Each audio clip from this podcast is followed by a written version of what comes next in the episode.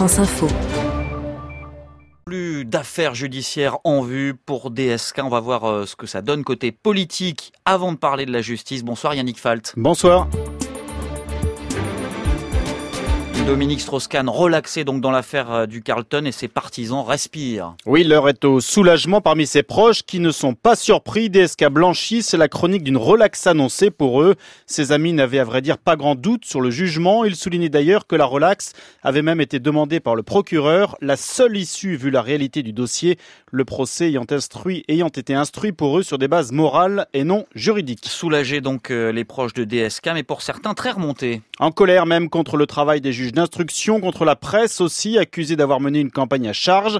Ses amis décrivent DSK comme un homme traqué, harcelé. Vous n'imaginez pas ce qu'il a subi, lâche infidèle, pour qui la fin du calvaire a sonné. Le calvaire, c'est la tourmente médiatico-judiciaire dans laquelle l'ancien patron du FMI était plongé depuis 4 ans. Mais c'est fini, exit l'affaire du Sofitel, exit aussi l'affaire du Carlton.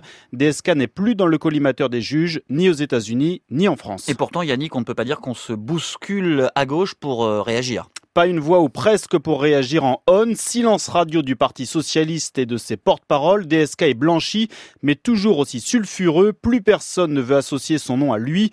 Trop sensible vu son image dans l'opinion.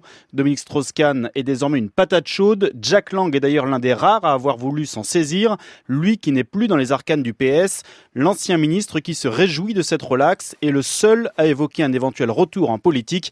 Il sera le bienvenu, dit-il, s'il le souhaite. L'hypothèse euh, n'est pas vraiment d'actualité. Hein. D'une part parce qu'au fond personne n'en veut vraiment au PS, l'épisode du Sofitel a laissé des traces, il était le favori de la présidentielle de 2012 et aucun poids lourd du PS ne lui prête désormais de destinée élyséenne, et d'autre part parce que lui-même a tourné la page, il a refait sa vie personnelle et professionnelle, il vit la plupart du temps au Maroc, voyage aux quatre coins du monde pour prodiguer ses conseils économiques ou tenir des conférences grassement rémunérées, il s'épanouit, assure son entourage, pas question donc de remettre les mains dans le cambouis politique. Il semble vacciner ses camarades socialistes aussi.